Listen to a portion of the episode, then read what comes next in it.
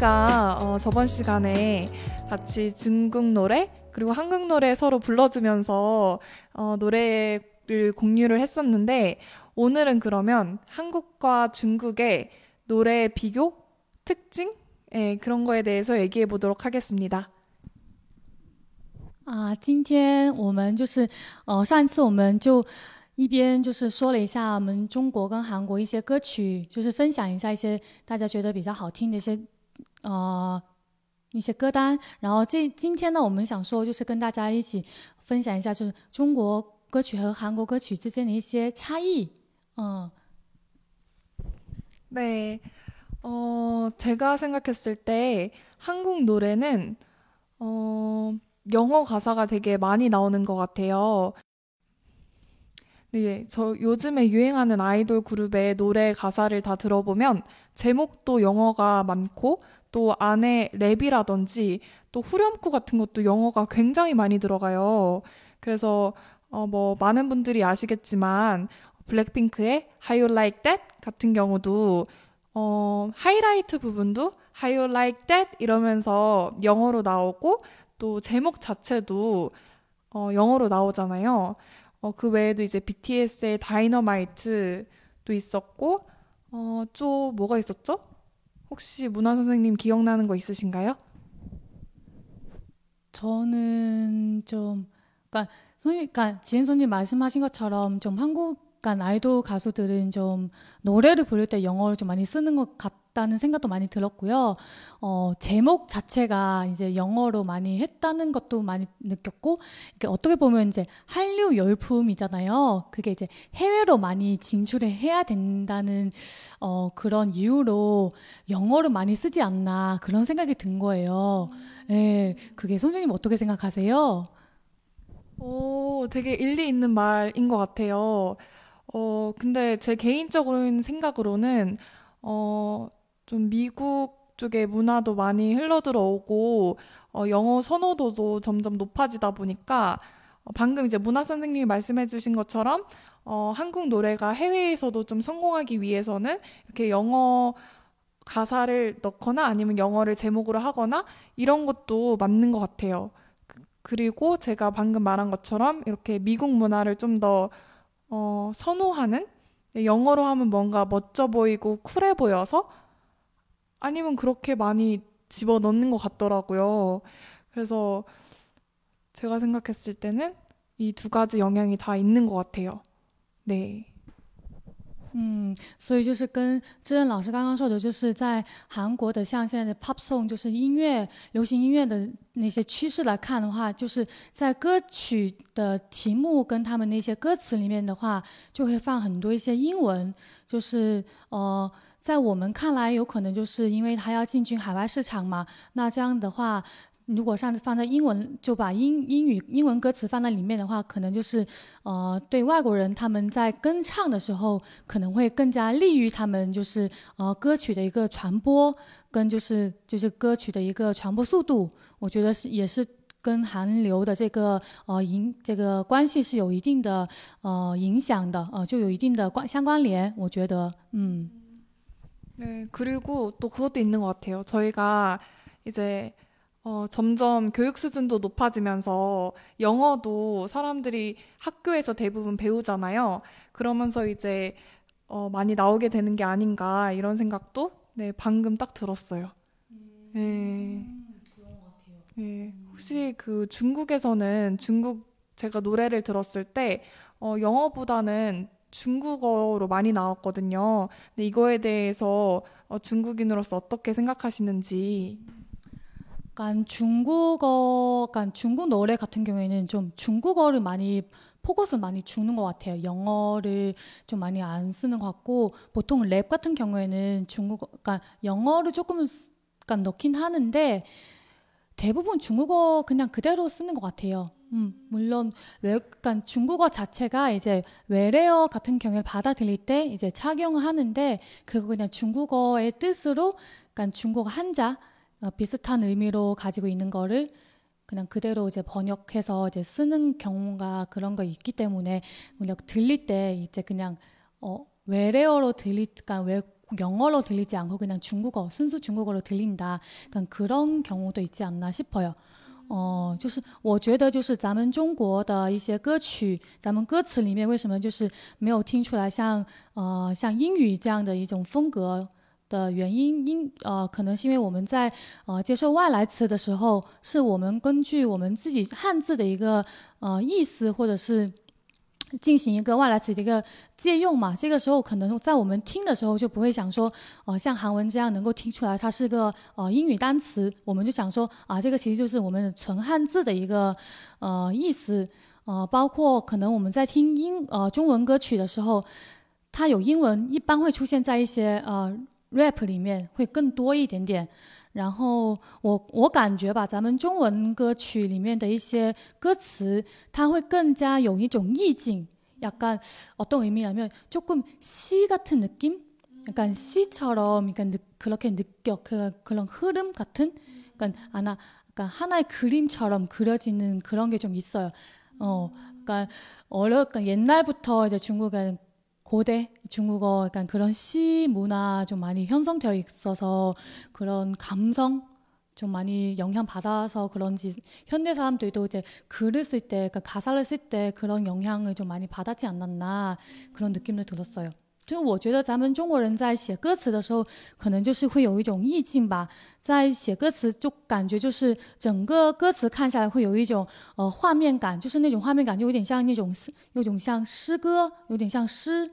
呃，我不知道大家会不会有这种感觉哈，我自己感觉就是尤其像那种嗯抒情歌曲的时候，就会有那种画面感吧。발란특히발란드노 래。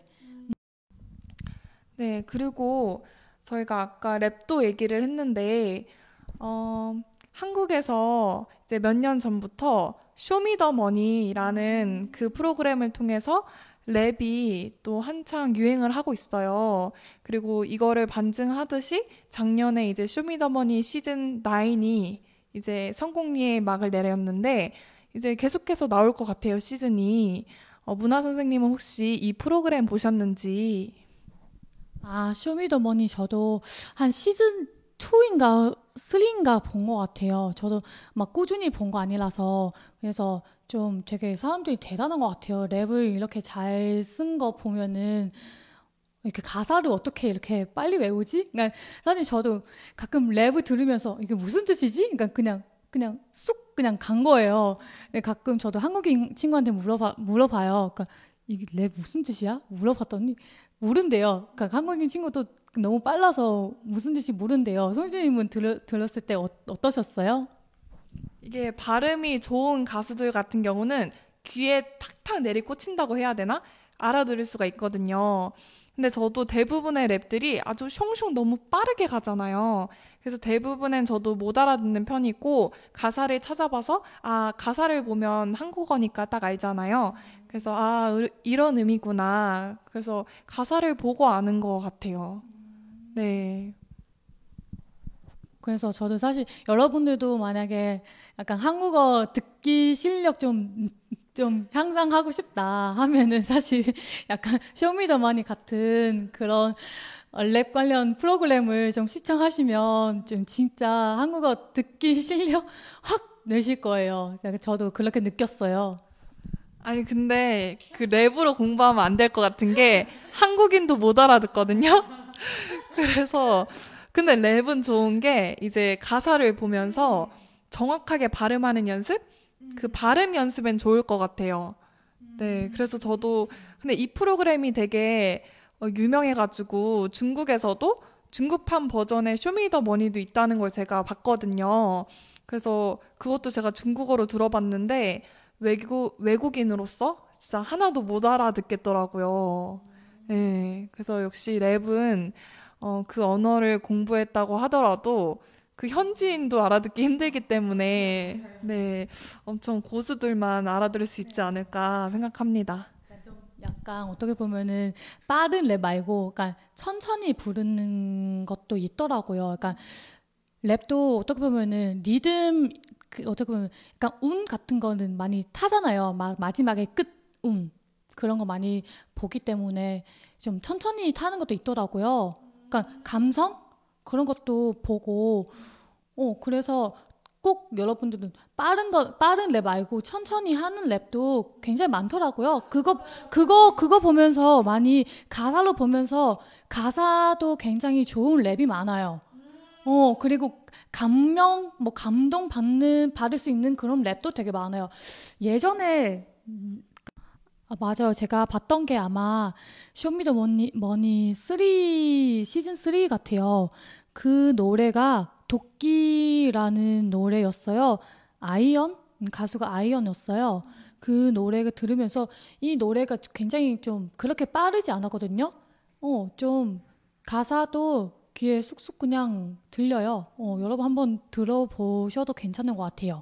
음. 네, 저도 그 노래 듣자마자 확 꽂혀가지고 저도 그 노래 참 좋아하는데요. 그래서 꼭 들어봤으면 좋겠어요. 네, 가사도 되게 어, 좀 느낄 수 있는 것도 많고 어, 이 안에 한이라든지 그런 것도 풀어낼 수 있는 그런 가사들이 있어가지고 추천합니다, 여러분들께. 그리고 랩 이외에도 이제 한국에서 유행하는 게 트로트예요. 네. 그래서 원래는 이제 사람들의 인식이 트로트가 원래 이제 한국의 대중가요 중에 한 장르거든요.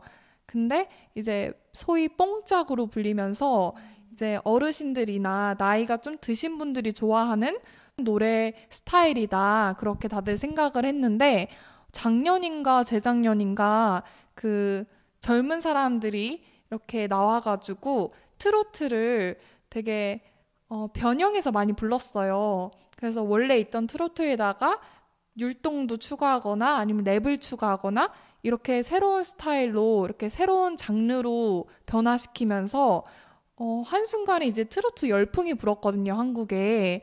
문화 선생님은 이 트로트 들어보셨나요? 어, 사실 저도 약간 트로트를 좀 굉장히 좋아하는 편이에요. 네, 저도 한국에 와 오면서 가끔 이제 버스 타면서 이제 기사 아저씨들은 트로트를 많이 틀어요. 그리고 라디오를 들을 때도 약간 트로트를 좀 많이 많이 접하게 저도 그러니까 저도 우연치 않게 많이 접하게 되더라고요. 그래서 그래서 그리고 약간 어 저는 한때 이제 다이어트를 하면서 이제 학 한국에서 이제 뭐 그 에어로빅 그런 게 있잖아요. 그래서 그 어머님들랑 같이 뭐 춤을 추고 하는데 거기 트로트 노래를 많이 틀어요. 그래서 그러니까 트로트 노래 들으면서 같이 춤도 추고 그러면서 이제 트로트 노래를 굉장히 좋아해요. 그 되게 신나잖아요. 뭐 뭐, 뭐 사랑의 배터리라던가 뭐 그런 것도 또 뭐가 있지? 어, 음, 굉장히 많았는데. 아, 혹시 박상철의 무조건 들어보셨나요?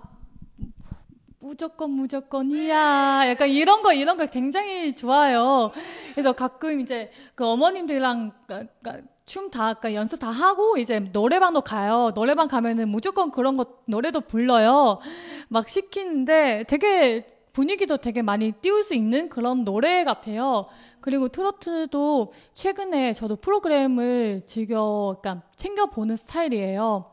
음, 그래서 여러분들도 한번 진짜 요즘 어떡한 젊은 사람들 어떻게 보는지 모르겠지만 요즘 젊은 사람들도 트로트 노래를 굉장히 많이 찾아서 듣는 걸로 알고 있어요. 음, 굉장히 그 매력에 빠지고 이제 젊은 사람들도 그 많이 불러요.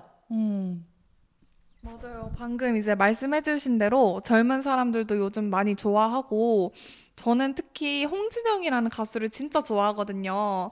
그래서 아까 말씀해주신 사랑의 배터리나 아니면 오늘 밤에 아니면 따르릉? 음, 네네네. 저도 되게 좋아해요. 그래서. 혹시 그 중국에는 지금 방금 말씀드린 게 한국에서는 랩과 그리고 트로트가 많이 유행하고 있다. 그런데 중국은 그러면 어떤 노래 스타일이 유행하고 있는지 혹시 문화 선생님 아실까요? 중국에 유행하고 있는 노래 스타일? 어, 사실 요즘 제가 중국 땅은 워낙 떠난 지 좀 조금 돼서 어, 노래 스타일하기보다는 이제 사람들 많이 접하는 노래, 약간 종류라고 보면은 좀 틱톡? 틱톡이라던가 그런 그러니까 컨텐츠를 많이 접하면 그러니까 플랫폼에서 접하는 노래를 좀 많이 듣는 것 같아요. 그러니까, 그러니까 유명 가수 말고 약간 약간 가수 지망생이라던가 약간 그런 분들은 작곡 작사하는 거를 많이 듣고 이제 유명해진 그런 분들의 노래들을 좀 많이 듣는 듣는 것 같아요. 그러니까 확실히 그렇게 뜬 가수들도 많아요.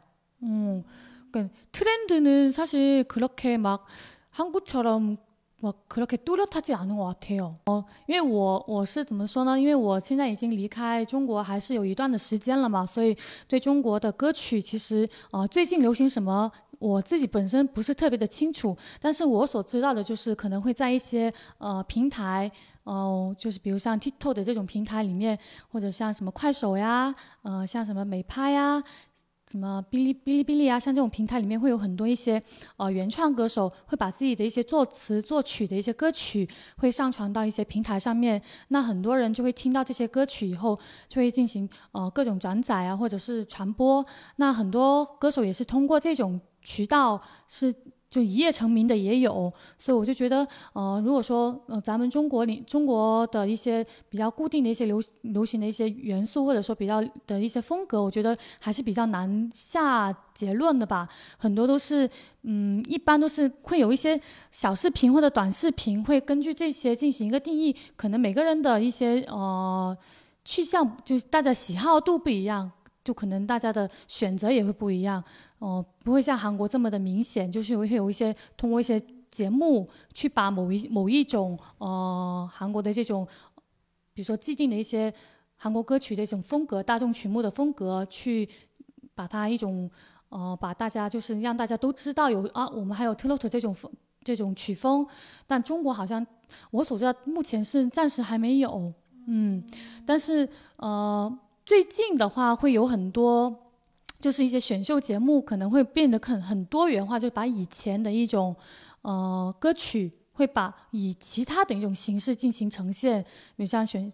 嗯，比如像我们说的一些，呃，追光吧哥哥呀，或者说乘风破浪的姐姐呀，会以这种形式把以前的歌曲进行用新的一种演唱方式，用新的人或者新的不同领域的一些呃演员或者歌手或者一些相声演员，用他们的一种演绎方式去进行一个新的一个制制作吧。我觉得， 嗯，그러니까 보통 중국에서 지금 현재 약간 좀 예 그러니까 아까 제가 말씀드린 것처럼 뭐 각종 플랫폼에서 뭐, 뭐 작곡 작사해 한 것처럼 이제 올리고 올리고 이제 퍼지고 그런 식으로 유행해지는 유명해지는 가수도 많고 뭐 옛날 노래를 좀 프로그램을 통해서 좀 약간 링메이크 링메이크? 약간 그런 식으로 좀 다시 한번 좀 재현 재현하는 식으로 하는 게 좀 많아요. 그럼 프로그램도 그 예를 들어서 어, 각종 다양한 다양한 영역의 그런 가수나라던가 뭐 배우라던가 그러니까 출연해가지고 이제 하나의 그룹으로 어, 만든 거예요. 그러니까 약간 한국의 약간 프로듀스 101 그런 것처럼 하는데 약간 그 친구들은 약간 연습생이잖아요. 근데 중국에서 지금 현재 그러니까 남자 그룹, 여자 그룹인데 그러니까 서른 넘어서 서른 넘어서 하는 그런 여자 배우라던가 여자 가수 현직 여자 배우라든가 가수, 가수들은 이제 그 프로그램 나와서 그 그러니까 오디션 약간 오디션 통해서 뭐 춤도 연습하고 노래도 연습하고 이제 뭐 옛날 그 예전에 배웠 그 사람들은 불렀던 노래라던가 그런 거를 해가지고 연습해서 마지막에 이제 하나의 그룹으로 완성하는 거예요. 하는 거예요. 그러니까 그런 식으로 노래를 옛날 노래도 많이 부르고 사람들도 많이 알게 되고 그런 식으로 또 나, 노래도 많이 부르는 것 같아. 이게 약간 최근에 약간 트렌드? 그러니까 한국에 아직 없는 그런 프로그램 같아요. 어. 그러니까 예, 예전 같은 경우에는 중국은 한국의 유명한 유명 그러니까 유행 많이 탔던 프로그램 많이 모방해서 하잖아요. 근데 제가 봤을 때 이 프로그램은 좀 약간 참, 참신한 아이디어 같은 그런 것 같아요. 아직 한국에 없는. 음. 음, 그렇군요. 어, 그리고, 어, 아무래도 이제 한중 노래의 서로 공통되는 특징을 찾아보자면 사랑 노래가 많은 것 같아요. 제가 뭐 미국의 팝송 같은 거 들어보면 사랑 노래뿐만이 아니라 되게 자기의 미래, 앞날에 대해서 고민하는 노래들도 정말 다양하거든요. 근데 한국 같은 경우는 어, 사랑을 주제로 한 노래가 제 생각에는 거의 90%인 것 같아요. 그래서 중국은 어떤지 아마 이게 어느 나라든 다 비슷하지 않을까요? 사랑 얘기를 하면은 다 공감하고 이게 뭐 썸인지 뭐 입간 뭐 짝사랑인지 뭐 아직 연애 중인지 이별인지 이게 다 공동적으로 많이 사람들 공감 많이 받을 수 있는 그런 주제 같아요. 哦，就是对，郑郑老师刚刚说的，就是 嗯，不管是哪个国家，美国也也好，韩国也好，中国也好，就是都会跟就是跟爱情有关的一些主题的音乐，基本上是能够占到百分之九十以上吧。哦，可能大家想的想法都是，因为爱情跟我们的那个关系，可能说是比。很比较密切的一个主题，然后我们还可以说是，你说你是比较暧昧的关系，或者说我们是在呃，我是暗恋的关系，或者说我们在热恋期，又或者是我们已经分手了，在离别期，就是很多时候我们都能感觉到，就是通过听这些音乐，能够有提出一些共鸣吧，就是更能够融入到那个歌词里面哦，所以所以才出现这种。 跟爱情相关的一些歌曲的那个出现的频率是，呃，每个国家可能都是比较就那个频率是比较高的。嗯。 아, 근데 노래를 듣다 보면 사랑 노래가 너무 많아가지고, 이거 뭐 솔로는 너무 배 아파가지고 못 살겠는 거예요. 그래서, 어, 왜냐면 제가 아까도 말씀드렸듯이 제가 파, 어, K-팝뿐만이 아니라 이제 팝송도 되게 좋아하는데, 들어보면 어, 막, 자기 미래에 대해서 고민하고 나는 앞으로 어떻게 살아갈 것인가 아니면 되게 주제가 다양했거든요. 인간의 다양한 감정, 그런 것들을 사랑에 국한된 것 뿐만이 아니라 다양한 걸 이제 노래를 불러서 제가 고를 수 있는, 어, 그 선택지가 되게 많았는데, 어, 제 개인적으로는 한국 노래를 들었을 때 사랑 노래가 너무 많아가지고, 그래서 아, 좀 더 다양한 컨셉의 노래가 나왔으면 좋겠다. 그렇게 생각을 했어요. 음, 그래서 제가 이번에 어, 아주 초반에도 추천을 드렸는데 그 악동 뮤지션의 에일리언이라는 노래가 제가 특히나 마음에 들었던 게 그 음악 자체가 어, 엄마 뱃속에서 있었던 일 그리고 엄마 뱃속에서 내가 나와서 어, 이 세상에 나온 이유 그런 것들에 대해서 어, 재밌게 이야기해주는 그런 노래거든요. 그거를 보고 되게 새로웠어요, 저는. 아, 되게 새로운 장르다. 사랑이 아니라, 어, 사람의 자존감에 대해서도 노래를 하는 이런 거 보면서, 어, 앞으로 좀 더 기대가 되는, 네.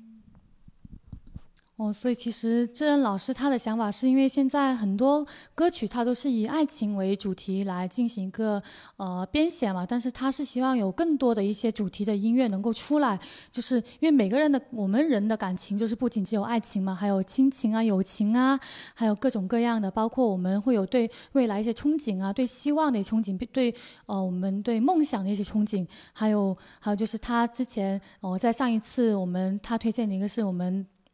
他东迷就选的一种新歌，是从呃从在母胎妈妈肚子里面的呃的一些事情到出生以后的一些经历一些过程，他就觉得是一个非非常新颖的一个主题。他觉得呃像在我们呃作曲作词的一个过程里面，可能能够更融入新的一些素材，可能对我们呃听众的对站在听众的这个听觉视觉来上看来，可能是会更好。哦，其实我个人也觉得，除了除了就除了爱情以外嘛，我们还是很多，还是富有很多情感跟感情的一个动物嘛，呃，所以我也希望就是大家在作词的时候，嗯，可以更给我们更多的一些灵感，就是能够给我们更多一些嗯能量吧，不仅在爱情方面，嗯。 네, 오늘 저희가 문화 선생님이랑 같이 한국 노래와 중국 노래에 대해서 서로 비교해보는 시간을 가졌어요. 근데 이제 달라지지 않는 건 우리 모두 좋은 노래를 통해서 그 언어에 뭐 국한되지 않고 좋은 노래라면 서로를 이어줄 수 있는 그런 좋은 힘을 가진 게 바로 노래가 아니지 않을까 생각을 합니다.